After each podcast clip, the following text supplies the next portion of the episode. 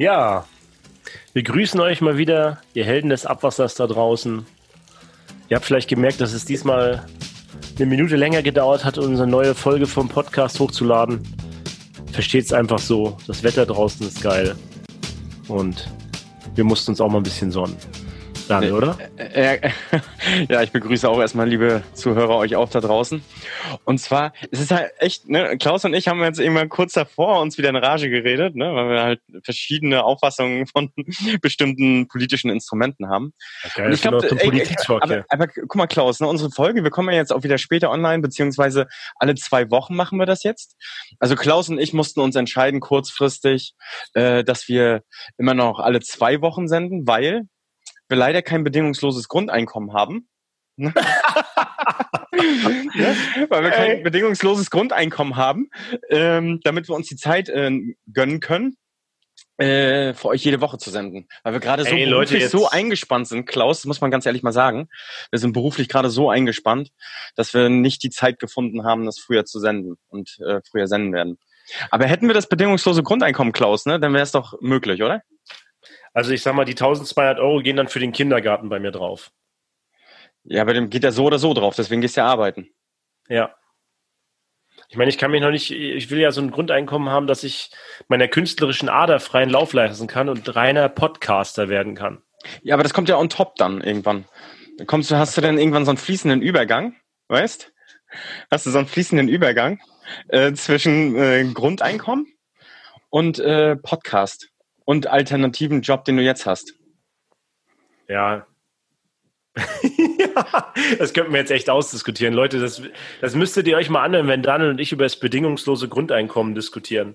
Wir haben ja nachher einen Gast, der kann uns mal sagen, wie das in der Schweiz nachher ist. Dann nachher. Ja. Da bin ich auch mal gespannt.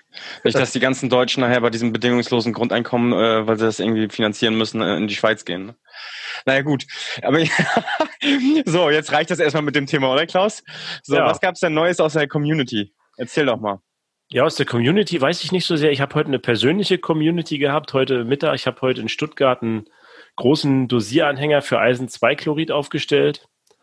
Und da war eine ähm, Vorarbeiterin von der Biologie der Kläranlage in Mühlhausen, Stuttgart dabei. Maria hieß die.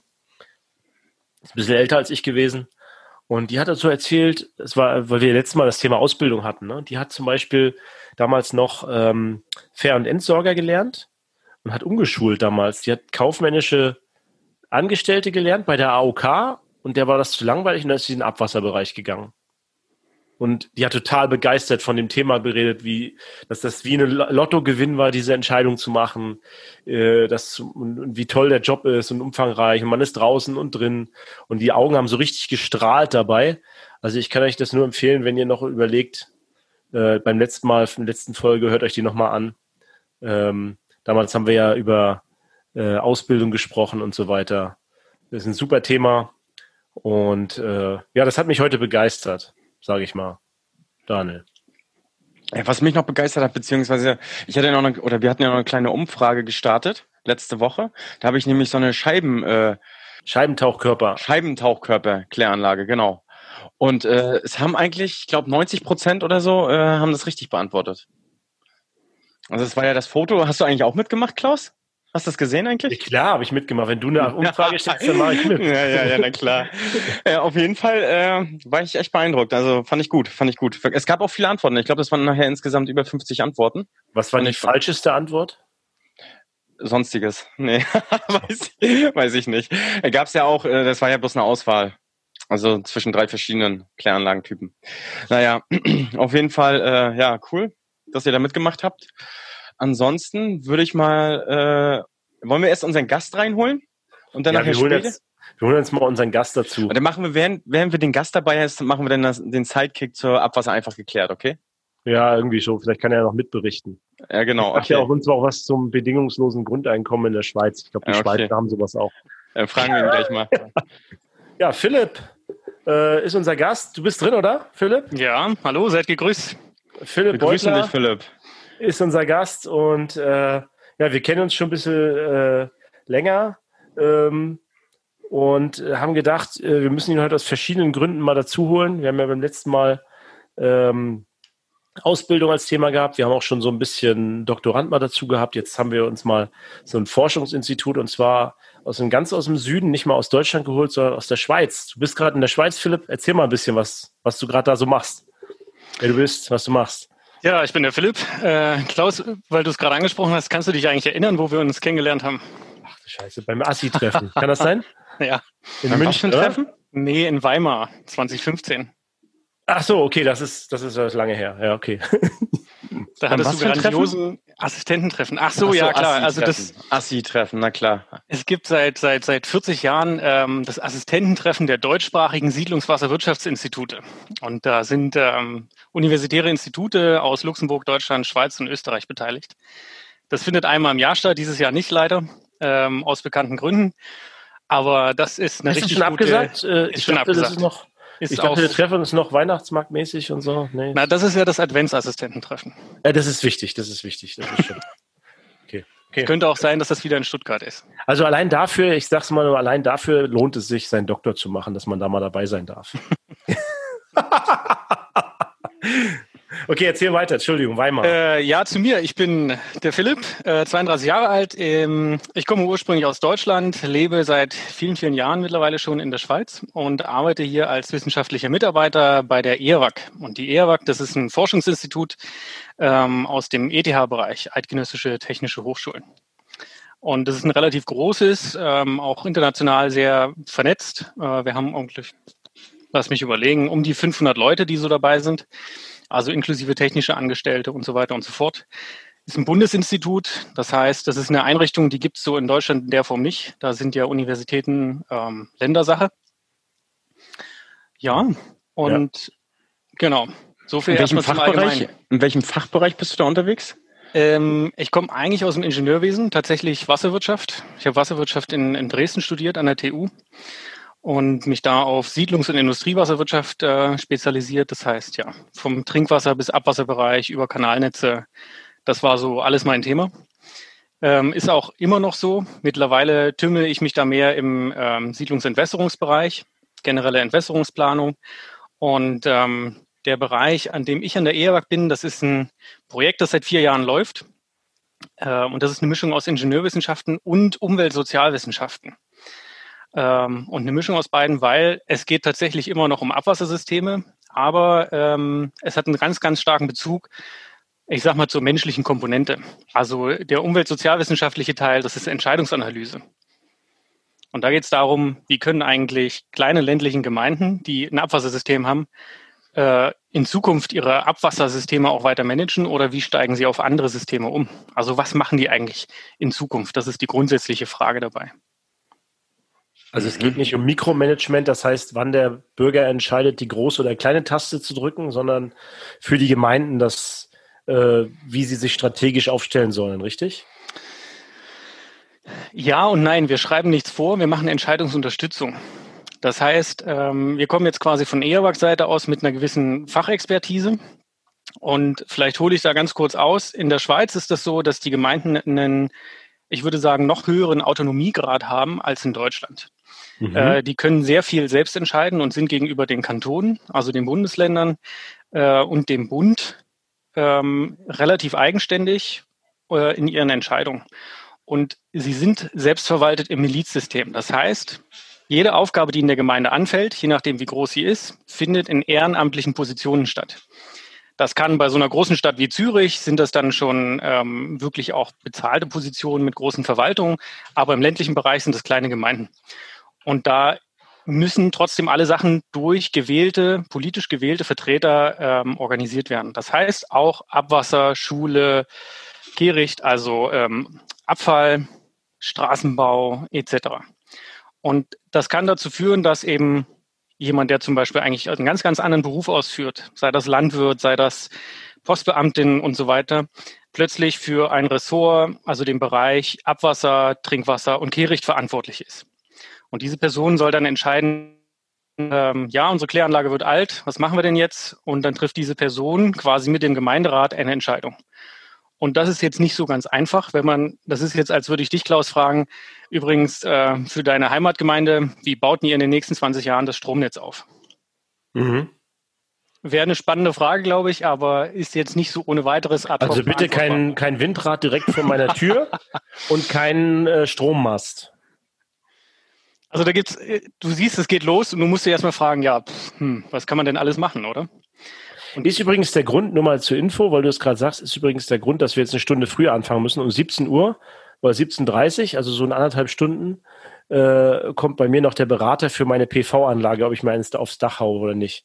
Also auch eine Entscheidung, die in die Richtung geht. Aber ich kann es schon nachvollziehen. Ähm, es ist in Deutschland übrigens so, umso südlicher man kommt, auch umso autonomer sind die Gemeinden noch. Aber nicht per Definition, sondern weil die einfach noch nicht entschieden haben, sich einem großen Abwasserzweckverband anzuschließen. Weil man damit mhm. nämlich einen Großteil seiner Autonomie aufgibt. Ne, weil ein Großteil, das ist ja das teuerste, was eine Gemeinde hat, das Abwassersystem.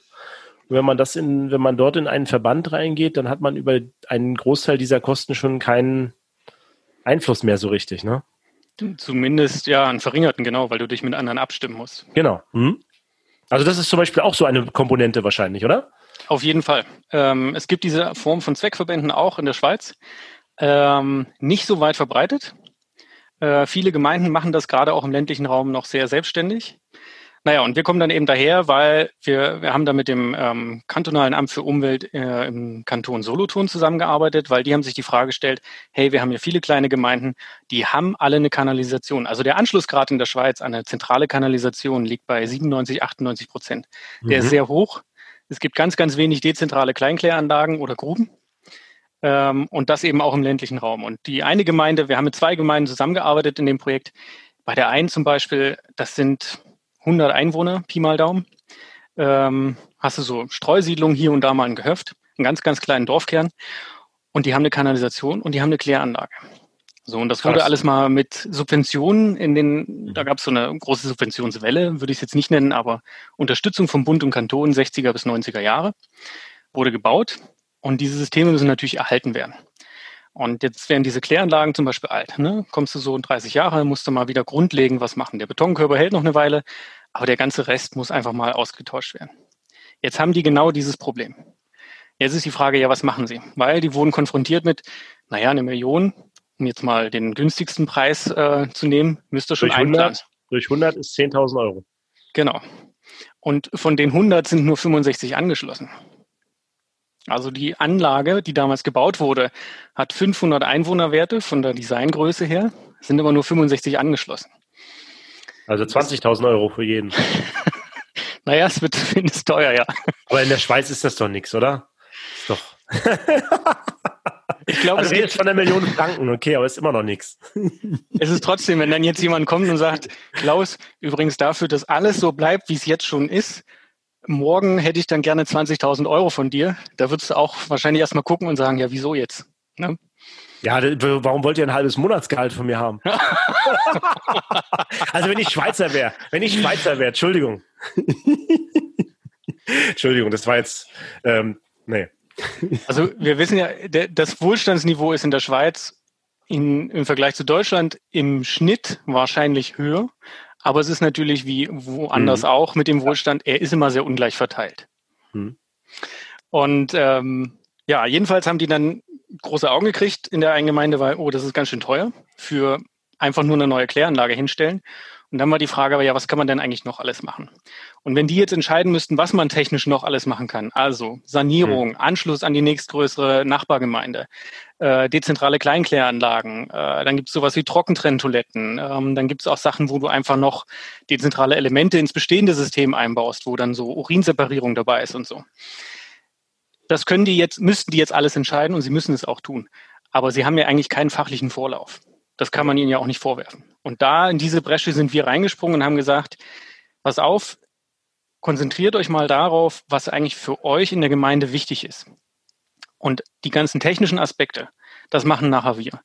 Das heißt, im Projekt haben wir nachher wirklich den ganzen technischen Bereich berechnet für verschiedene Systeme und wir haben mit denen eigentlich verschiedene, wir haben ähm, Interviews gemacht, Online-Umfragen und ähm, auch zwei Workshops mit denen gemacht. Das war so eine, eine kleine Gruppe aus den Gemeinderäten, Gemeindepräsidenten äh, und interessierten Einwohnern und wollten dann wissen, was muss euer System eigentlich in den nächsten 20 Jahren für euch liefern? Denkt einfach mal daran, was es bringen soll. Und dann bist du so bei einer Zielhierarchie am Ende angelangt, 14 verschiedene Ziele aus dem Bereich Umwelt, soziale Akzeptanz, natürlich aber auch Technologie und Kostenaspekte. Und diese Ziele haben wir mit denen erarbeitet. Wir haben geguckt, sind das wirklich wichtige Ziele? Und dann mussten die natürlich sagen, ja, wie wichtig ist denn jedes dieser Ziele eigentlich am Ende? Und dann konnten wir in einer Simulation halt bewerten, das ist multikredielle Analyse, ähm, wie gut jedes technische System quasi deren Ziele erfüllt. Das heißt, sie mussten sich, sie konnten nachher aus einer Reihenfolge an Systemen, wie gut die jeweils diese Ziele erreichen, theoretisch was aussuchen. Sie mussten aber nicht selber entscheiden, oh, das System ist besser, weil, das System ist besser, weil. Das ist quasi der Input, den wir ihnen mitgebracht haben. Und das war die Idee in dem Projekt, weil der Kanton, das Amt für Umwelt dort eben auch wissen wollte, ja, wir haben viele, viele, viele Gemeinden dieser Art und die sind sehr repräsentativ auch für die Schweiz, für den ländlichen Teil der Schweiz. Und die werden alle mit diesem Problem konfrontiert sein. Wie können wir mit denen zusammenarbeiten, dass die sich nachher für ein System entscheiden, bei denen denen klar ist, was auf sie zukommt und für das sie sich aktiv entschieden haben? Und nicht, weil sie einfach gesagt haben, wir kaufen eine Beratungsleistung ein, jemand schlägt irgendwas vor und wir nehmen es, ohne zu wissen, was die Alternativen sind. Was dann so wäre, wenn du einen Ziviltechniker nimmst, ne? Wie heißt das in der Schweiz? Ein Ingenieurbüro oder wie? Ingenieurbüro, genau. Ingenieurbüro, okay. Hm? Also es ist praktisch, also wie ich das verstanden habe, ist das ein, ein, Katalog, den ihr praktisch Gemeinden an die Hand gibt oder ne, der Kanton an die Hand gibt, um letztendlich sich für eine zentrale oder eine dezentrale Entsorgung langfristig zu entscheiden. Genau, oder sagen wir mal sehenden Auges sich zu entscheiden. Also mhm. sich nicht nur darauf zu verlassen, das, was Ingenieurbüro XY sagt, ist richtig und ähm, bringt uns das Beste, sondern wirklich auch mal für sich selbst vorher zu überlegen, ja, was wollen wir eigentlich? Weil du kannst ja auch sagen, so wie Klaus vorhin angetönt hat, Geld spielt keine Rolle mach uns einfach irgendwas, was äh, möglichst gute Umweltparameter hat und gleichzeitig wir auch nichts mehr damit zu tun haben und das Wasser läuft ähm, von oben nach unten und fertig. Oder du sagst, wir würden vielleicht ein bisschen lieber auf der geldtechnischen Seite sparen, dafür aber äh, nehmen wir in Kauf, dass wir uns unser, um unser System selber kümmern müssen.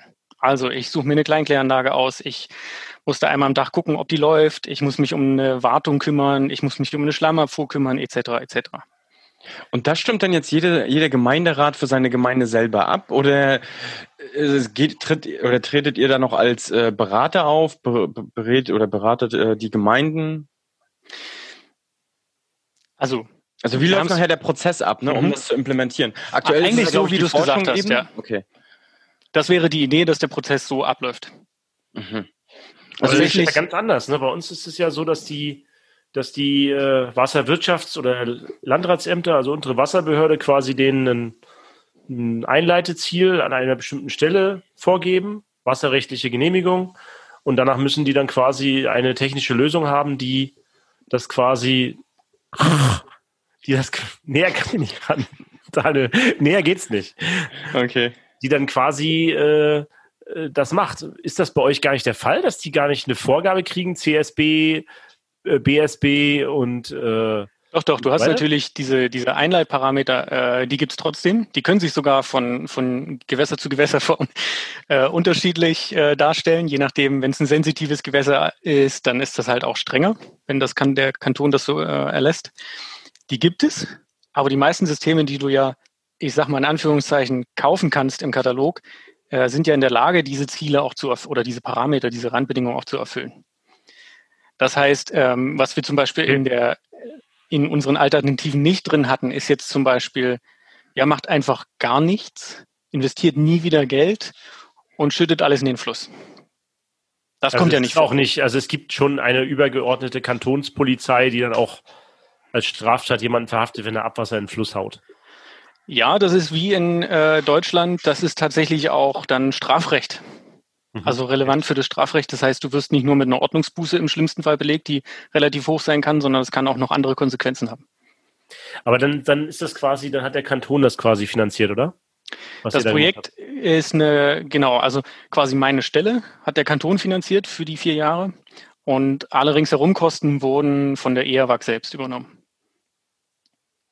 Wir sind eigentlich vier Leute im Projekt. Ähm, meine Stelle hatte da die, die Hauptverantwortung und die Beiträge, die durch die anderen drei Leute mit reingekommen sind, ähm, die wurden quasi dann auch von der EAWAG übernommen.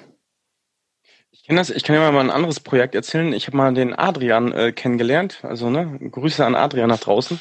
Der läuft für das Umweltministerium äh, in Brandenburg rum und versucht mit, äh, ich sag mal, kleinen Gemeinden zu sprechen, die eventuell fusionieren könnten. Also das bedeutet, größere äh, Entsorgungsstrukturen zu schaffen, um langfristig dann halt Umweltgedanken nach vorne zu bringen. Ne? Also Einleit, Einleitwerte zu erfüllen, Kosten senken zu arbeiten und so weiter. Weil ähm, ja, so der Selbstantrieb, sich zusammenzuschließen, zu fusionieren und so weiter, gibt es halt bei den Gemeinderäten halt weniger, wenn man ganz ehrlich ist. Ähm, lustiges Beispiel, also diese eine Fallstudie, die wir hatten, die wird, wenn die, jetzt gibt es zwei Abstimmungen, nämlich in dieser Gemeinde und der Nachbargemeinde, ob die miteinander fusionieren.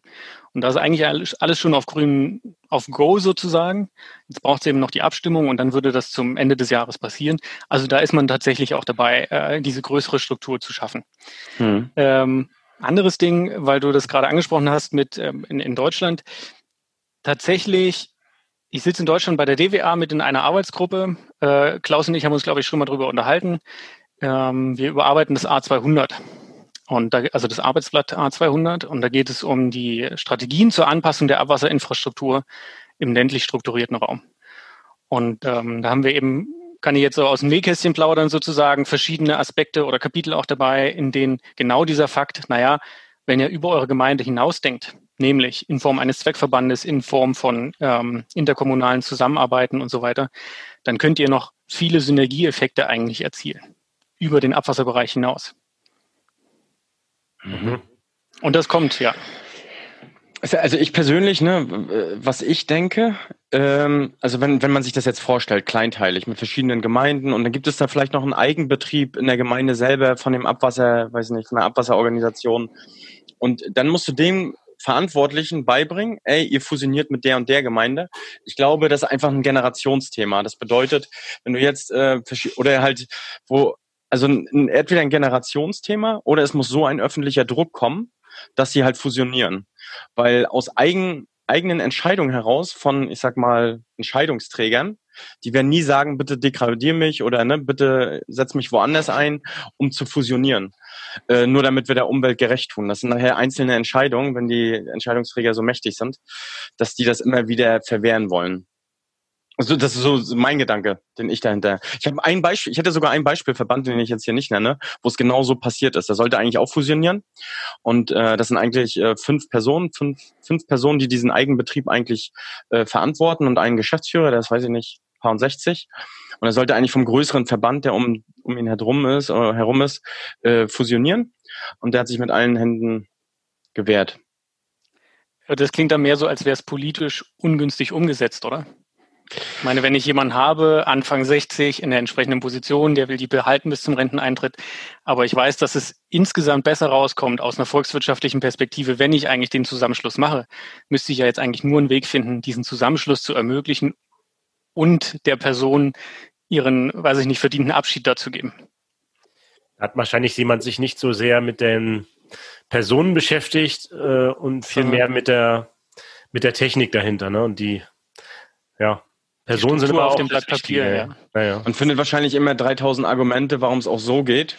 Aber den einen entscheidenden oder das eine entscheidende Argument wird dann außer Acht gelassen und dann auf einer Detailebene so durchzusteigen, auch politisch, äh, das ist dann noch kaum möglich. Ich glaube, das ist fast die wichtigste Komponente bei dieser ganzen Diskussion. Äh, welche, welche, äh, nicht nur welche technischen Aspekte, sondern auch welche, wie du sagst, Ziele, ne? Hat man, ne? Hast du ja selber gesagt. Da bestimmt auch Ziele, Unabhängigkeit, äh, weiterhin Entscheidungen selber treffen zu können als Gemeinde. Ne? Sind ja auch dann Aspekte, wo, glaube ich, die Gemeinden schon. Also ich als Gemeinde hätte da voll Angst, wenn ich sage, es läuft gerade alles so, zu sagen, ich schließe mich der nächstgrößeren an, dann kann ich eigentlich nichts mehr selber entscheiden da. Ne? Also ich bin da ein bisschen auf äh, Daniels Seite, was er gerade angesprochen hatte. Meine Erfahrung ist auch, viele Dinge passieren nicht präventiv, obwohl wir sehen, es ginge besser. Meistens braucht es dann irgendwie einen, einen Zustand, wo, wo klar ist, okay, so wie es bisher gegangen ist und so wie wir versucht haben, es beizubehalten, geht es einfach jetzt oder in kurzfristiger Zeit nicht mehr weiter. Und dann passiert irgendwas. Also im Sinne von, dann verändern sich Dinge, oder? Mhm. Und ähm, ja, die, das, was wir da in dem Projekt gemacht haben, bezog sich sehr viel auf die Technik. Das heißt, wir haben auch gesagt, wir wissen, es gibt noch einen politischen Prozess und den wollen wir mit dem, mit der rein technischen Entscheidung, was nehme ich nachher für ein System, möglichst erstmal unverwoben lassen, sag ich mal. Die bedingen einander, man kann die aber zum Teil auseinanderhalten. Das heißt, ich kann erstmal herausfinden, was wäre denn technisch das Sinnvollste, um meine Gemeindeziele am besten zu erreichen. Und dann wäre die nächste Ebene, wie kann ich das tatsächlich politisch, gesellschaftlich etablieren, dieses System. Mhm. Weil wenn wir das gemacht hätten, wären wir bei noch diversen mehr Zielen als nur 14 rausgekommen. Okay, jetzt zu den konkreten Ergebnissen. Was ist denn jetzt für so eine kleine Gemeinde? Äh, also ich habe jetzt schon so rausgehört, die, das ist besser, wenn die sich an eine andere Gemeinde anschließen und aus der Kläranlage ein Pumpwerk machen, oder? Also meine, jein. Das ist eine der Möglichkeiten und die schneidet grundsätzlich nicht schlecht ab, sondern tatsächlich auch gut. Einfach weil du damit ermöglicht, dass äh, das Abwasser in einer verhält oder vergleichsweise großen Kläranlage gereinigt wird. Ähm, in der Schweiz ist man an manchen Punkten schon noch weiter in, mit der vierten Reinigungsstufe, mhm. also Mikroverunreinigung rauszuholen.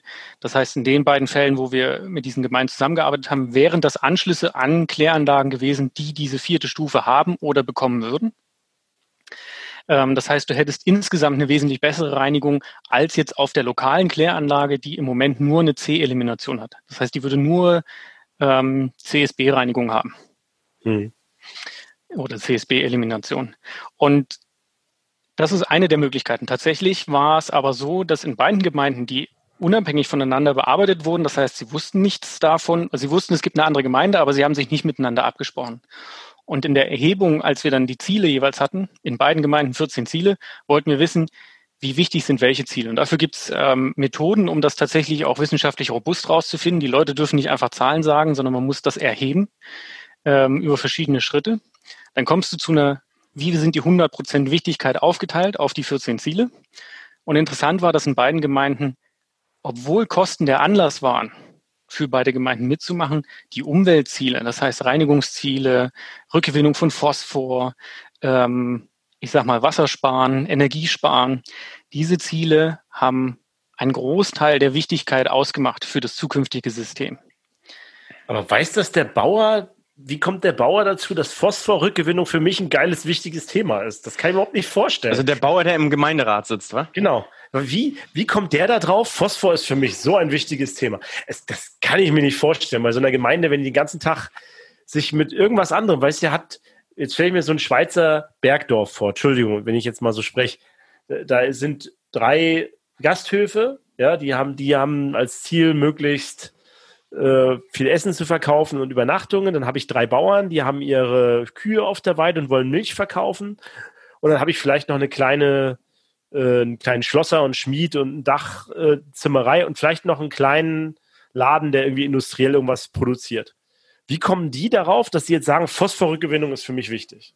Das kann ich mir nicht vorstellen, wenn das nicht von dem Kanton kommt, jetzt ganz ehrlich. Ähm, das kommt im Laufe des Prozesses. Also das eine ist, wir sind natürlich da eingestiegen mit denen was die dann, eines der Sachen, die am Anfang genannt wurden, sind dann ja Mikroverunreinigung reinigen, wo du sagst, das reden wir vorstellen. Eben weil das ist sehr, sehr stark auch medial propagiert worden, sag ich mal. Ähm, das haben die Leute dann sofort im Kopf. Und da musst du sagen, aus einer rein technischen Einschätzung als Ingenieur würde ich sagen, wir reden hier von Abwasser von 65 Leuten, häuslich geprägt, kein, kein Gewerbe, keine Industrie. Ob ihr da die Mikroverunreinigung rausholt oder nicht, interessiert weder das Gewässer noch den Boden, weil die Landwirtschaft da einen viel größeren Eindruck macht, oder? In dem konkreten Fall. Ähm, und so eine Sachen haben wir mit denen auch besprochen. Und weil du jetzt gefragt hast wegen des Phosphors, ähm, es gibt tatsächlich auch eine, eine bundesweite Strategie, Phosphor zurückzugewinnen. Hier werden Monoverbrennungsanlagen gebaut in der Schweiz äh, mhm. äh, für die Klärschlämme, um den Phosphor oder die, die Klärschlammasche einzulagern für spätere Phosphorwiedergewinnung. Ähm, das ist in der Bevölkerung noch nicht ganz so groß angekommen, passiert aber tatsächlich auch schon. Und das andere ist, wir haben mit denen eine Online-Umfrage gemacht. Das heißt, wir gehen, muss dir vorstellen, wir gehen auf die zu und sagen, ja, was für Ziele sind ja wichtig für dein Abwassersystem? Da denken die, pff, ja, keine Ahnung, habe ich mich noch nie mit beschäftigt. Können Sie was hinschreiben, kommen vielleicht zwei, drei Punkte bei raus. Dann sagen wir, denkt mal noch an Umwelt, denkt mal noch an Kosten, an Technologie, an was würde dich im Alltag stören und so weiter. Das heißt, so ein paar Trigger-Fragen. Dann kommen so ein paar Sachen mehr. Und dann gibt es so einen mehrstufigen Prozess und hinten raus kommt so, und guck mal, das sind übrigens Ziele, die auch in der Vergangenheit bei solchen Projekten noch haben. Und dann können Sie noch auswählen, oh ja, das wäre mir jetzt aber auch noch wichtig oder das wäre mir noch wichtig. Und das, was ich übrigens vorne geschrieben habe, meint genau dieses Ziel. Und dann hast du, kannst du eben auch auswerten, was kam wann innerhalb dieses Prozesses. Und hinten raus haben wir dann mit diesen Daten aus diesen ähm, Interviews und Online-Umfragen, sind wir quasi in den Workshop reingegangen und haben gesagt, guck mal, wir haben mal analysiert, was rausgekommen ist. Das wären jetzt die Ziele, wo ihr gesagt habt, die sind euch wichtig, äh, weil die wurden so und so häufig genannt. Und dann gehst du weiter runter in der Liste und sagst, das hier haben zwar nur ein Drittel der Leute genannt, aber wollen wir diskutieren, ob das für euch wichtig ist oder nicht. Wir haben das ja nie für die entschieden, das durften immer die machen. Wir haben eigentlich diesen den ganzen Prozess moderiert. Mhm. Und dann kommt eben auch raus, gerade auch bei Landwirten, ja, natürlich ist Phosphor wichtig. Ich meine, das ist ja eine der Grundsubstanzen fürs Leben. Gut, die kennen sich, da hast du wieder recht, die, Grund, die, äh, die Landwirte kennen sich natürlich mit dem Thema doch vielleicht ein bisschen besser aus, ne? Ja. Das ist natürlich dann mal die, die Schwierigkeit, nicht so zu fragen, dass die Antwort schon vorbestimmt ist, ne? Genau, deswegen haben wir diesen mehrstufigen Prozess da gemacht. Okay. Um da Aber wirklich eine, eine, also am Anfang möglichst wenig zu beeinflussen. Mhm. Was ist denn so als, als exotischste Variante, wenn man jetzt nicht den Anschluss an die nächste Gemeinde? Was ist, war die nächst bessere Variante?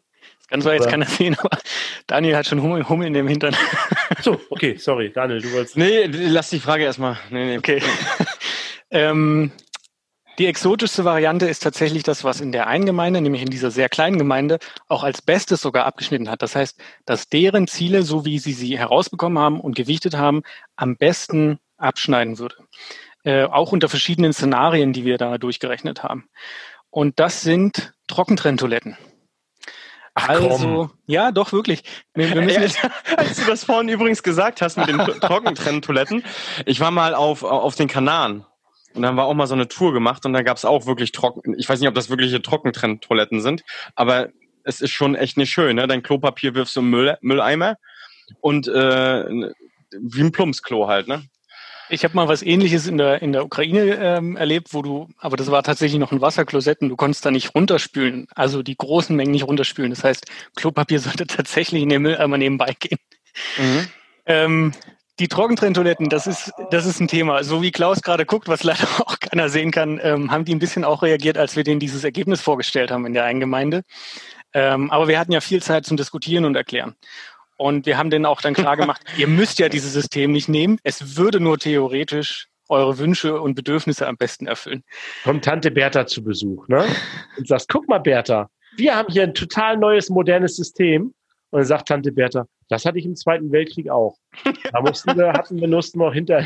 Ja, aber das, das, das, so stelle ich mir das gerade vor. Das ist so ein bisschen, naja, überlegen wir, wenn ne? wir, ja gut, äh, kleine philosophische Runde, überlegen wir doch mal, wann die Menschheit am ressourcenschonendsten gelebt hat.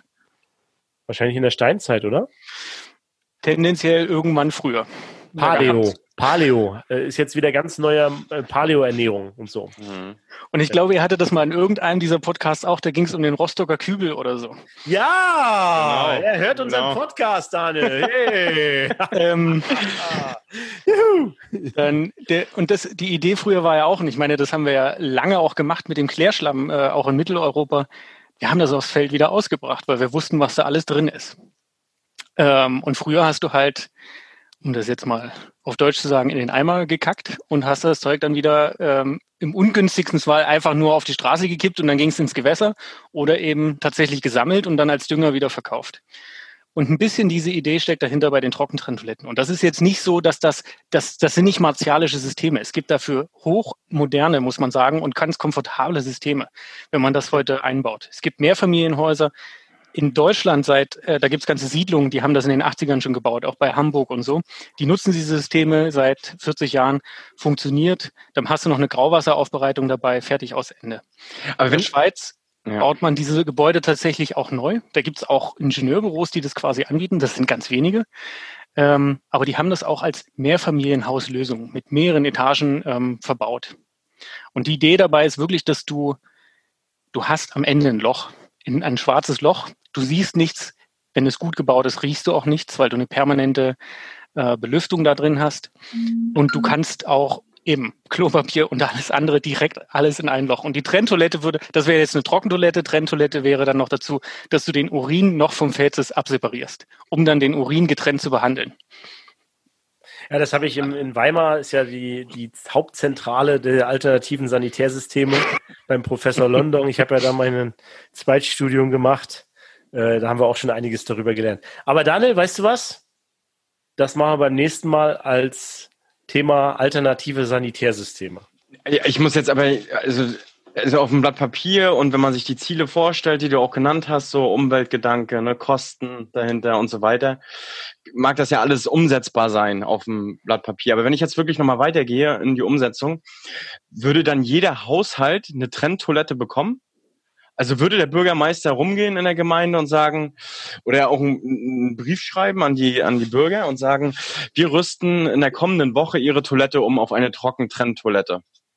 Oder würden die Kosten selber auf die Bürger gehen? Wie, wie wurde das denn gerechnet? Also, oh, das sind ganz viele Fragen auf einmal. Ja, das ist, das ist so abstrakt. Also ich finde das abstrakt. Also für mich diese Umsetzung, ne, wenn man das jetzt hier ein bisschen, ja. ist das haben, absurd. Wir haben der Aspekte, die wir auch angeschaut haben, die haben ja ein Abwassersystem, oder? Mhm. Und irgendwie, also wenn du selbst was anderes jetzt dorthin bauen willst, musst du mit dem, was da ist, umgehen und du musst einen Umbau gestalten. Und dieser Umbau, das nennt sich Transition.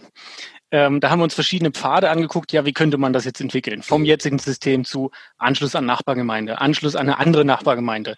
Wir bauen ähm, durchflossene Faulbehälter, also Mehrkammergruben, um dann daraus später Kleinkläranlagen zu machen und so. Also so schrittweise Übergänge mhm. haben wir mhm. da durchsimuliert.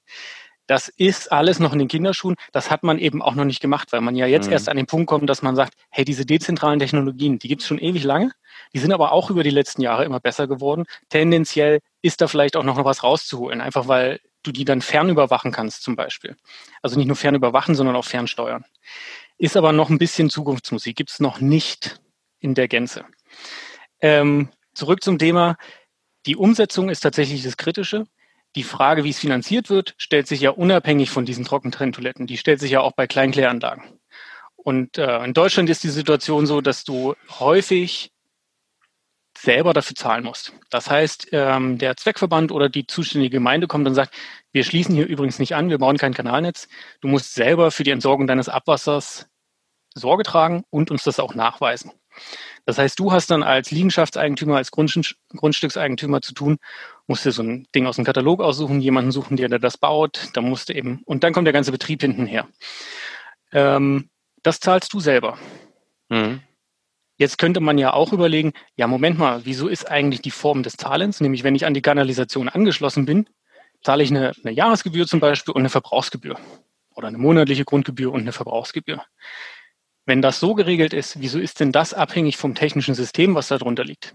Ich könnte doch auch überall Kleinkläranlagen haben und sagen, es gibt eine Grundgebühr pro Monat und es gibt, weiß ich nicht, eine Verbrauchsgebühr oder nur eine Grundgebühr. Hat nämlich den, den tollen Effekt, wenn deine Kläranlage, die du dir da einbaust, die du selber zahlst, kaputt geht, zahlst du wieder selber. Geht sie wieder kaputt, zahlst du wieder selber, etc. etc. Das passiert ja in einem System, wo du ein, eine soziale Abfederung hast. Eben, dass jeder einfach einen Betrag zahlt und unabhängig davon, wie viel bei dir kaputt geht, wird das gesamtheitlich finanziert. Ja, also wobei ich aber auch nochmal darauf aufmerksam machen möchte, wir müssen natürlich aufpassen, zwischen verursachungsgerecht zu, zu agieren und dass sich jeder Bürger darauf konzentriert, selber sein Abwasser zu reinigen, beziehungsweise zu trennen. Also das sehe ich so ein bisschen skeptisch. Aber du weißt, dass wir in Deutschland eine Million Kleinkläranlagen haben. Ja, also eine Million wusste ich nicht, aber ziemlich viele, ja. Also das ist so die, die neueste Zahl, die ich kenne aus einer Dissertation von der TU Dresden. Ähm, da hat mal jemand sehr akribisch nachgezählt. Ähm, das heißt, diese, diese Praxis der dezentralen Abwasserentsorgung, das ist seit vielen, vielen Jahren und Jahrzehnten ja gang und gäbe. Es ist jetzt nur die Frage, bleiben wir bei dem System, was wir haben oder nicht? Weiten wir die dezentrale Entsorgung aus oder nicht? Und auf mhm. keinen Fall würde ich jetzt dafür plädieren, wir müssen sofort in den dichten Ballungsgebieten alles dezentral machen oder so. Das ist ja nicht der Fall, sondern es geht hier wirklich um kontextabhängige Lösungen. Mhm. Äh, und da kann es eben sein, dass du sagst, warum soll ich eigentlich ein unglaublich teures, zentralisiertes Abwassersystem in einer winzig kleinen Gemeinde bauen oder auch nur erneuern? Aber jetzt auch mal, ne, also jetzt wirklich mal eine Frage, ne? Also wenn eine Entscheidungsfrage. Du suchst jetzt ein Haus und möchtest dir irgendwo ein Haus kaufen. Und hast du alle, hast du drei Gemeinden hast du einmal die Gemeinde, wo du dein Abwasser selbst äh, äh auf oder ja, reinigen sollst. Dann hast du eine, eine Gemeinde, wo weiß ich nicht, wo du es zentral, dezentral dann entsorgst, beziehungsweise zentral, ne? Und dann hast du eine Gemeinde, ähm, ja, wo gar kein Ab wo noch nicht mal Wasser vorhanden ist. Wo würdest du hingehen? okay. Das klingt jetzt nach zum Teil unrealistischer Entscheidungsoption. ja, genau. Also C ist dann Sonstiges. Ja, C würde ich jetzt schon mal außen vor lassen. So ohne Wasser ist schlecht, ne? Also würde es, oder das ist, ist ja, wenn man jetzt das in Strom sieht, ne? Oder weiß ich nicht, was gibt's denn noch für Beispiele? Strom nehmen wir auch immer dauerhaft. Aber das ist ein super Beispiel, Daniel, das ist ein super Beispiel, was du gerade sagst. Äh, wir würden ähm, B wählen, weil wir haben zum Beispiel bei Unitechnics uns überlegt, ob wir einen neuen Standort bauen ähm, jetzt vor der Corona-Krise war das noch. Und da haben wir mit dem Bürgermeister gesprochen, ein bisschen außerhalb von Schwerin. Und die haben zum Beispiel in der Gemeinde nur Kleinkläranlagen. Die haben dort gar kein zentrales Abwassernetz. Und das hätten wir zum Beispiel dann auch eventuell akzeptiert. Hätten wir gleich unsere eigene Versuchskläranlage gehabt. Auf dem Werksgelände. Hätten wir ein bisschen äh, auch Schulung der Mitarbeiter gemacht, da eine ja, also, der Fa also ich kann also das schon verstehen. Das ist ne? heute noch üblich bei vielen Gemeinden. Also so. ich glaube, der Bewertungsfaktor äh, Abwasserentsorgung ist bei der Haussuche noch nicht da. Ne? Also wenn man es immer annimmt, das läuft irgendwie automatisch. Wie mit genau. Strom. Das, das kommt auch so. automatisch. Aber wenn, wenn man jetzt schon hinsichtlich Internet guckt, da den Punkt nimmt man auf seine Haussuchliste mit drauf. Mhm. Ich, sage, äh, ich würde jetzt auch nach Kindergärten gucken, was die kosten in den Gemeinden. Wenn ich das vorher gewusst hätte, hätte ich mir vielleicht ein anderes Haus gekauft. Und ob dein Gartenzaun nur weiß gestrichen sein darf oder auch blau. Solche Geschichten zum Beispiel, da macht man sich als junger Kerl gar keine Gedanken drüber. Dann hast du auf einmal zwei so, ich hätte jetzt fast Viecher gesagt, aber Kinder. Und ich liebe alle meine beiden Kinder, äh, äh, Kinder aber äh, da denkt man dann manchmal, oh, Kindergarten kostet in der Schweiz noch viel mehr. Ja. Habe ich schon gehört. Das ist richtig teuer. Also, also wenn zwei, du hast noch keine Kinder, oder? Nee, ich habe noch keine Kinder. Aber wenn zwei Leute arbeiten gehen in der Schweiz und die haben zwei Kinder, dann geht ein Gehalt für ja. den Kindergarten der beiden drauf. Genau. Damit die Mama zu Hause bleibt, gefälligst. Das ist das System dahinter, ja. Genau. Und so ist das hier in Baden-Württemberg auch so ähnlich noch. Deswegen, aber da, da sind wir jetzt ein bisschen abgekommen. Also äh, grundsätzlich merkt Obwohl man, Kinder haben fast Thema äh, Kinder, die entsorgen noch ihren, ihre, ihre Ausscheidung in einer Windel. Von daher ist das ähnlich vergleichbar. Finde ich gut. Ja, das ist aber auch total rückständig. Heutzutage ohne Windel, Daniel. Aber lass mich doch mal, lass mich doch mal eine Gegenfrage stellen, Daniel, weil ich merke ja, du hast eine gewisse Skepsis dabei und die ist ja auch immer ja. gut. Aber was ist denn deine Befürchtung, die du hast? Meine Befürchtung bei, äh, äh beim, beim dezentralen System? Ja.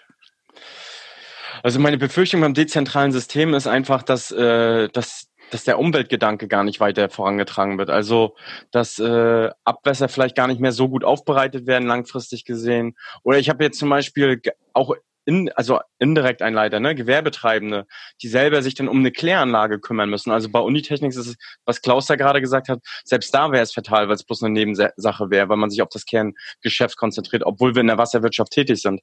Aber wie soll das denn in der Gastronomie, in den großen Unternehmen? Es muss zweimal im Jahr bei der Probenahme der richtige Abfluss Richtig. sein und dem Rest des Jahres ist es erstmal völlig egal, was da passiert. Ich, ich habe neulich mit einem äh, mit einem sehr, sehr, sehr, sehr klugen äh, äh, Menschen aus der Wasserwirtschaft gesprochen, den ich sehr bewundere. Und das ist wie mit dem Schuster. Ne? Der Schuster hat selber immer die schlechtesten Leisten und das hat er auch selber gesagt. Der hat auch eine äh, biologische Kleinkläranlage und seine Ablaufwerte, die stimmen immer nur bei der Probenahme. und das ist, ist das jetzt gut oder ist das schlecht? Ähm, da, dazu gab es in Deutschland und gibt es auch immer noch die sogenannte Einhaltefiktion. Ähm, Kleinkläranlagen wurden bis zum, bis es ähm, auf europäischer Ebene nicht mehr zugelassen wurde vor ein paar Jahren, ich glaube 2015 war das soweit, da haben die diese, diese Zertifizierungszulassung in Deutschland von Kleinkläranlagen gekippt.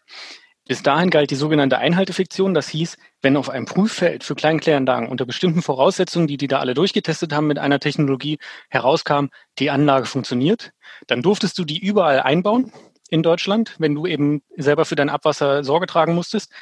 Ähm, und selbst wenn die Anlage die Richtwerte nicht erfüllt hat, galt die Einhaltefiktion. Das heißt, nur wenn die mehrere Jahre oder mehrere Male aufeinander kamen zur Probenahme und immer festgestellt haben, du reißt permanent den Grenzwert, also überschreitest den und kannst ihn nie einhalten, dann hätten die gesagt, du musst mal was mit deiner Anlage machen. Das ist aber auch der Witz, so wie Klaus gesagt hat, äh, in der Praxis musst du zweimal im Jahr nachweisen, dass die Anlage funktioniert. Ähm, ich habe mich 2015 mal in einem anderen Projekt damit beschäftigt und mal Daten gesammelt ein bisschen. Ja, ähm, wie oft wird denn eigentlich wann beprobt? Ne? Und wenn du dir anguckst, wann beprobt wird, dann siehst du so zwei Hügel im Laufe des Jahres und das eine Mal ist eine Frühlingsbeprobungsperiode und das andere Mal im Herbst. Und das sind so die schon warmen und noch warmen Perioden des Jahres, wo auf jeden Fall die Biologie eine bessere Leistung bringt als im Winter. Aber die Kleinkläranlagen müssen, sie können im Winter auch gute Leistung bringen, nicht so gut wie im Sommer. Das ist aber das gleiche bei großen Kläranlagen. Dürfen ja. wir nicht vergessen. Ja, das ist richtig. Es gibt halt auch äh, genug Leute, die genau wissen, das Ding muss laufen, wenn einer kommt und sonst. Gut, es gibt noch die, die den Stecker ziehen, ne? Ja, das ist dann unpraktisch. Das kostet auch Geld, ne, der ganze Strom also, da drin und so. Die größte Gefahr, die ich dabei übrigens wieder sehe, ist, ähm, dass insgesamt sich die Leute, also nimmt man einfach diesen Faktor Umwelt, als Fixfaktor, sowohl bei der dezentralen als auch bei der zentralen Entsorgung, mache ich mir Sorgen darum, dass jeder Bürger sich sehr stark um seine Kleinkläranlage kümmert und äh, andere Dinge vernachlässigt, die er eigentlich viel lieber machen würde. Also bei einem, weiß ich jetzt nicht, ob das so ist, weil das Beispiel, was du vorhin gebracht hast, wenn jetzt Unitechnik sich da entschieden hätte, ähm, in die Region zu gehen, wo es das dezentrale System gibt, selbst wenn du dich als Firma nicht damit beschäftigen willst, du kannst alles einkaufen. Du kannst dir jemanden einkaufen, der dir das plant, der dir das Ding hinbaut und der dir danach auch noch den Betrieb macht. Hm. Und das Ding mit dem, ne, ich muss nachweisen, dass meine eigene Kleinkläranlage äh, zweimal im Jahr eben läuft. Bäcker, das gibt's. Das ist nicht die Regel. Das ist nicht der Durchschnitt bei den Leuten. Ähm, das kannst du natürlich umgehen, wenn du zukünftig das gute Fernüberwachungssysteme hast und das professionalisierst, indem du sagst, wir haben zwar dezentrale Behandlungsanlagen oder Abwasserreinigungsanlagen, aber wir überwachen die alle von einem Ort. Mhm. Dafür kann es ja auch Zweckverbände geben. Ja, wir werden sehen, wo das Ganze hingeht. Ja, aber jetzt haben wir uns ja wir haben, wir haben schon 50 Minuten jetzt fast rum. Ne? Also von daher. Unterhalten. Äh, äh, Philipp, ähm, man merkt, du hast dich super damit beschäftigt. Wenn das Projekt jetzt durch ist, was machst du denn dann? Ja, das ist eine gute Frage. Ähm, ich wollte eigentlich nochmal weg aus der Wissenschaft und rein in den Planungsbereich. Okay. Ähm, das war immer so mein Ziel, mal ähm, das viele, was man doch auch so lernen konnte und machen konnte, ähm, dann auch nochmal in der oder die andere Seite richtig kennenzulernen, die andere Seite auch zu machen und die, die dieses Wissen auch mitzunehmen. Und Wer darf sich denn bei dir bewerben dann quasi? Ich starte mal hier gleich einen Aufruf. nee, wie lange ja. läuft das noch? Wann, wann, äh, äh, wann, wann läuft denn das aus? Oder? Das läuft in den, also wir sind, ich schreibe jetzt einen Projektabschlussbericht, wir haben noch einen Artikel für die Aqua und Gas, das ist hier das KA-Pendant in der Schweiz. Ähm, ja, bis Ende des Jahres. Und dann weißt du noch gar nicht. Ich sag dir, wenn ich richtig genau öffentlich sagen möchte, dass ich weiß. Ach so, okay, also weiß es eigentlich doch schon. Es ist noch nicht ganz klar, aber vielleicht doch schon. Der ist doch aber gut. ähm, äh, wer sich noch beim Philipp bewerben will, High Potentials, ich sag nur, beim Assi-Treffen äh, ist er immer gut aufgetreten. Wir haben nur Wasser getrunken sicher, und so weiter. Sicher. Aber äh, Philipp, du hast ja auch noch eine andere äh, Sache, wo du dich jetzt im Moment äh, bewerben willst, habe ich gehört. Äh, willst du es auch verkünden jetzt hier in der Runde? Äh, ja, kann ich machen. Ähm, eigentlich habe ich vor, den Klaus zu beehren. Das heißt, ähm, ich habe vor, für den oder einen der DWA-Vorsitzenden Posten zu kandidieren, jetzt im September. Äh, genau, weil ich auch schon seit letztem Jahr bei der jungen DWA viel dabei bin und seit den vorherigen Jahren viel bei der DWA auch. Na, ich bin ja jetzt offiziell alt und äh, werde jetzt ja. aufs, aufs Altenheim geschoben. Wie alt bist du jetzt aktuell? 32. 32, also du bist dann, du bist dann, wenn du ausscheidest, auch offiziell alt? Sag würde ich, ich jetzt schon nochmal? würde ich ja? gewählt werden, scheide ich in dem gleichen Alter aus ja. wie du, ja. Wie, was, was willst du denn so erreichen? Erzähl mal so ein bisschen, du bist jetzt, du hast natürlich große Fußstapfen, zu. oh Gott, ey. Oh Mann. Erzähl mal, was, was, äh, was, was du so erreichen willst, was so deine Ziele sind, warum du das machen willst. Ey, Klaus, wir, ey, ja, wir haben ja tausend Zuhörer oder Millionen Zuhörer, die dich alle dann wählen wollen. Und die wollen ja gerne schon ein bisschen wissen, der Philipp, was ist das für einer? Was macht er mit der jungen DWA? Ey, Klaus, kennst du eigentlich das Sprichwort Eigenlob stinkt? Ja, Gott sei Dank riecht ihr das nicht. Das Deswegen ja agierst du auch immer gegen Geruch, ne? äh, ja, so viel dazu. Selbstironie ist aber auch manchmal gut. gut aber ich ja. kann ja, ich kann ja den Klaus jetzt auch noch loben, weil der Klaus war ja tatsächlich sehr aktiv und so habe ich ihn ja seit 2015 auch kennengelernt. Äh, ich meine, die, die Menge an Stammtischen, die es gibt und dass es so ein, so ein Netz an Stammtischen ist, was da die junge DWA in ganz Deutschland überzieht. Äh, ich glaube, da geht ein wesentlicher Beitrag auch auf dich zurück, Klaus. Unter anderem, ja, vielleicht, ja. Genau. Ähm, Also das würde ich natürlich jetzt nicht weitermachen, weil das hast du ja sehr gut implementiert. Das ist jetzt da. Äh, nee, aber es gibt so, so andere Sachen, die, die wir auf der einen Seite schon angerissen haben in den letzten Monaten. Das ist so ein bisschen die Frage, ähm, da im, im Circle Fachgremien zum Beispiel, in der Arbeitsgruppe der jungen DWA, wie kriegen wir eigentlich mehr Leute so in verschiedene Fachgremien der DWA rein? Da haben wir jetzt einen Wegweiser erstellt, den kriegen wir hoffentlich dieses Jahr noch fertig publiziert. Der ist zu 90, 95 Prozent fertig, da fehlen noch zwei Grafiken. Ähm, wir wollen, oder mein Ziel wäre es, die, die Struktur, die wir eigentlich innerhalb der jungen DWA haben, tatsächlich nochmal fertig zu formalisieren und tatsächlich auch zu implementieren. Das heißt, das ähm, ist eine Idee, da machen wir jetzt zwei Online-Workshops im September. Ähm, das wurde angerissen von Daniel, Tillmann, Luisa und mir, dass wir gucken, hey, was sind eigentlich die Ziele der jungen DWA? Lasst uns die nochmal alle zusammenbringen. Was wollen wir eigentlich erreichen? Wie wollen wir diese Ziele und den den Grad, den wir da erreicht haben, messen? Wie, wie häufig wollen wir uns überlegen, sind das überhaupt noch aktuelle Ziele und so? Ich meine, die junge DWA ist dynamisch, da kommt jedes Mal jemand neu nach und mit 36 ist man schon alt und muss ja dann schon wieder ausscheiden.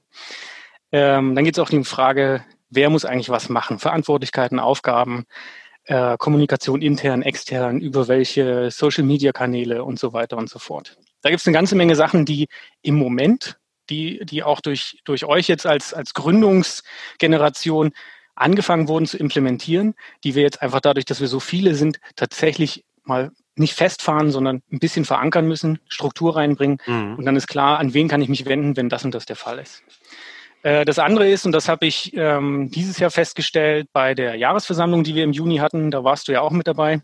Mhm. Wir haben immer noch ein bisschen das Problem, dass innerhalb der DWA Gremien und Organe die junge DWA zwar bekannt ist, aber man weiß eigentlich nicht, was die macht und was die will. Und vor dem Hintergrund, dass auch die DWA nicht an dem ähm, an der Demografieschwelle vorbeikommt, im Sinne von, es wird sehr viel mehr Alte geben als Junge, um das grob zu sagen, müssen wir uns einfach auch bewusst machen, hey, die, die jetzt in der jungen DWA sind, scheiden irgendwann aus, so wie der Klaus, und gehen, aber machen ihren Weg weiter in der DWA. Und wenn wir in den entsprechenden Gremien jetzt Entscheidungen haben, die richtungsweisend sind und die junge DWA nicht mal angehört wird, dann geht es eigentlich nicht. Und das ist so ein Punkt, wo ich ähm, gerne noch mal ein bisschen, naja, Druck machen wir jetzt übertrieben, aber äh, da mal einen Gesprächsfaden anknüpfen und ähm, ein Gespräch aufmachen mit, den, mit dem DWA-Vorstand. Leute, wie kriegen wir das hin, dass ihr für alle Entscheidungen, die ihr so macht, die tatsächlich langfristig wirken, euch mal ein Meinungsbild von der jungen DWA einholt? Und das geht natürlich nicht von, äh, wir entscheiden morgen, bitte sagt uns doch mal, was ihr davon haltet, sondern das muss dann mit einem entsprechenden Vorlauf natürlich passieren. Und dann brauchen wir natürlich eine Idee in der jungen DWA, wie kriegen wir denn die Meinung aus all den Leuten, die da dabei sind, auch auf Online-Wege raus. Also einmal im Jahr Jahreshauptversammlung und dann ein Meinungsbild von vielleicht 30 Leuten, die da sind, wäre ein bisschen wenig. Genau. Also dahingehend gibt es viele Sachen, die so gemacht werden können. Und ja, für die Mensch. würde ich da gerne im, im, bei den Vorsitzenden ja weiter mit agieren und versuchen da auch mit dem entsprechenden Nachdruck zu agieren. Müssen wir doch vielleicht nochmal die einzelnen Termine mal ähm, sagen. Du hast gesagt, am 7.9. gibt es eine Veranstaltung, da wird. Da haben wir den ersten Online-Workshop, genau. Dann am, den zweiten gibt es dann am 23. September. Und die Wahl ist dann am? Ich glaube, am 10. September ist die Gruppenversammlung. 10. ist die Gruppenversammlung, genau. Am 10. ist die, ist die Wahl, wo äh, quasi ihr eure Stimme abgeben könnt. Äh, es wird, tritt ja aktuell der Philipp an und es können sich auch andere noch bewerben. Äh, neben Philipp. Wer gerne auch hier von uns mal Abwassertalk dazu nochmal Frage, Rede und, Anstalt, äh, ähm, Rede und Antwort stehen will, kann das natürlich auch tun. Ähm, wir wollen natürlich eine sehr demokratische Vereinigung sein und das auch ein bisschen in die DWA reintragen. Und äh, deswegen finde ich das toll, Philipp, dass du dich äh, ähm, ja, dafür stellst und auch offen deine Ziele mal dargestellt hast. Ich finde das auch alles, ich hab, ihr habt mich nicht gesehen, ich habe hier mit zwei Daumen hoch gesessen. Ich fand das super. Äh, auch wir brauchen mehr Struktur und auch noch äh, diesen Weg, den muss einfach weitergegangen werden. Das wird nicht von heute auf morgen funktionieren. Da brauchen wir so genau. junge Kerls wie dich, Philipp, so junge Jungspunde im Vergleich zu mir, ähm, die sich da engagieren und natürlich das Ganze voranbringen. Ne? Das ist wirklich wichtig. Ja. Ja, Mensch, super. Daniel. Ja, also ich, Klaus, wir haben was, übrigens was vergessen, das müssen wir jetzt hier noch reinschieben, ne? Haben wir vergessen? Äh, Abwasser einfach geklärt. Okay. Ich, mir fällt sogar was ein. Ich stelle dir einfach die Frage. Okay. Äh, mit welchem Verfahren, ne? werden Kläranlagen beprobt, beziehungsweise äh, ja, wie werden die beprobt? Ach du Scheiße. Philipp, erzähl du. Mit welchem Verfahren werden Kläranlagen beprobt? Ja, nee, nee äh, wann die beprobt werden und wie viele Stichproben richtig sein müssen, wenn sie beprobt werden? Vier von fünf. Ja, das ist genau. Eine darf immer rausfallen aus den letzten fünf. Und dann gibt es ja so, dann gab's, dann gibt's so 24 Stunden Mischproben, ähm, dann gibt es qualifizierte Stichproben, also gibt es verschiedene Sachen für verschiedene Situationen. Ich würde jetzt sogar tippen, dass das je nach Bundesland und der Einleitverordnung leicht variieren kann. Bin mir aber nicht sicher. Dann schauen wir einfach nochmal nach, ne Klaus? Daniel, das verlinken wir einfach unter dem Podcast nochmal. Ähm, ja, muss, musst du mir aber den Link schicken. Ja, ja, ich schau mal. Ich schau mal, ob ich was finde. Ja, ansonsten äh, also war das ich, ein sehr munteres Gespräch, oder Daniel? Ey, Klaus, du schreibst das einfach nochmal kurz zusammen, ne? Dann laden wir das hoch und dann verlinken wir das. Gut. So machen wir das. Da, okay. Bevor du da äh, abmoderierst, ich habe da noch zwei Sachen. Erstens, okay, erzähl. erzähl. Also da muss ich lachen, als ich das gehört habe. In Folge 12 habt ihr auch mal ähm, dazu aufgerufen, bestellt eine extra Wurst. Hat das jemand gemacht? Das haben genau, hat genau einer gemacht. Und dann habe ich ihn gefragt, wann soll ich die denn liefern? Und dann hat er sich nicht mehr getraut, was zu sagen. also ich habe ja kurz überlegt, das zu machen. Aber ja, warum denn nicht? Ich wäre echt vorbeigekommen. Ich habe schon, ich habe ein paar Thüringer besorgt. Das war sogar in der Woche, wo ich in Thüringer Wald im Urlaub war. Hätte ich welche besorgt, dann wäre ich vorbeigekommen. Aber der, ja, den, ja. der, der sich gemeldet hat, den habe ich dann angeschrieben. Äh, wann wollen wir das machen? Und da bin ich natürlich davon ausgegangen, dass wir zusammen grillen und so, ne? Aber dann kam nichts mehr, leider. Kommt noch. Also wahrscheinlich Schiss gehabt, weil ich das wirklich gemacht hätte. Also Philipp, wenn du die noch bestellst, bei dir komme ich auch vorbei. Du hast da bestimmt so eine geile Skihütte in den Schweizer Alpen. Du, das ist, dieses Land besteht nicht nur aus Bergen, ja. Das am ist Zürich, Du bist doch am Zürichsee, direkt am Wasser, dein Segelboot am eigenen Steg, oder? Das ist auch okay. Ja, ich bin zwar am Greifensee, aber das ist um die Ecke, ja. Ja, das ist auch okay. Wenn das Segelboot, wenigstens das Segelboot. Es gibt einen öffentlichen Steg, da kann ich mit dir hingehen. Ja, okay. Na gut. Dann trinken wir Leute, bevor wir, bevor wir die, die Bier dann wenigstens, okay. Ey, bevor wir die Stunde knacken, jetzt, Philipp, du hast noch eine zweite Sache gehabt. Ja, genau. Was mir aufgefallen ist, Klaus hat zwar immer seine philosophischen ähm, Worte am Schluss, ne? aber euch fehlt ja eigentlich ein Jingle, oder? Für zum Schluss ein Jingle? Wir ja, hatten doch mal einen Jingle, Daniel. Wir hatten doch einen Jingle. Wir haben einen Jingle am, am Anfang. Anfang. Läuft der immer noch, Daniel? Nee, also ich, ich höre immer nichts. Nicht? Spiel mal den Jingle kurz an, Daniel. Den kann ich jetzt hier nicht kurz anspielen. Was ist denn das für ein Quatsch? Den lege ich dann nachher immer rüber. Doch, am Anfang haben wir immer noch einen Jingle. Also mit, der, Jingle, mit der Toilettenspülung. Ja. Den haben wir, glaube ich, noch. Doch, ey, den musst du ein bisschen lauter machen, den hören die Leute. Also da muss ich da nochmal durch die durch Wir haben so einen Toilettenspülungs-Jingle. Kann mich nicht erinnern, dass ich da was höre. Unser Kollege hat das, macht das, äh, hat das gemacht für uns. Er hat das selbst eingespielt. Mit Toilettenspülung. Richtig. Oder, oder, oder hast du noch eine Empfehlung für einen Jingle? Oder bist du, bist du Oder hast du Beziehung hier zu, zu Charlie Sheen? Also weder noch, ich bin da musikalisch zu unbegabt, aber ich, ich würde tippen, das ist eigentlich noch das so als i-Tüpfelchen, was es braucht. Naja, okay, dann da denken wir nochmal drüber nach. Daniel, da müssen wir uns noch verbessern. Ey, wir hatten auch schon mal die Idee, dass wir die, zum Beispiel unsere Standardkategorien äh, wie Abwasser einfach geklärt, die wir heute natürlich leicht vergessen haben, äh, mit so einem Jingle einspielen, weißt? Ja, müssen wir uns, da setzen wir uns nochmal zusammen, ne Klaus? Das machen wir. Okay. Gleich wenn, gleich wenn alle Morde gelöst sind, werden wir da uns darum kümmern. So machen wir das. Gut. Philipp, dann ganz, ganz vielen Dank auch äh, von meiner Seite aus, dass du mit dabei warst. War mal sehr interessant zu hören. Äh, gibt ja auch äh, spannende Diskussionen. Ich bin mal gespannt, was jetzt die Zuhörer sagen. Ne? Ich, wir starten mal die Umfrage übrigens. Ne? Trenntoiletten, ja, nein. Äh, dezentrale oder zentrale äh, Abwasserbeseitigung. Welche Fans gibt es mehr auf Erden? Und ähm, weil uns hören ja so viele Leute. Und äh, ansonsten hast du noch irgendwelche letzten Worte, Klaus? Also ich sagte, es war eine Sensationsfolge und ich hoffe, auch in der Trenntoilette fließt das Wasser immer bergab. So, bis dahin, ne? Ciao. Ciao, ciao. Ciao.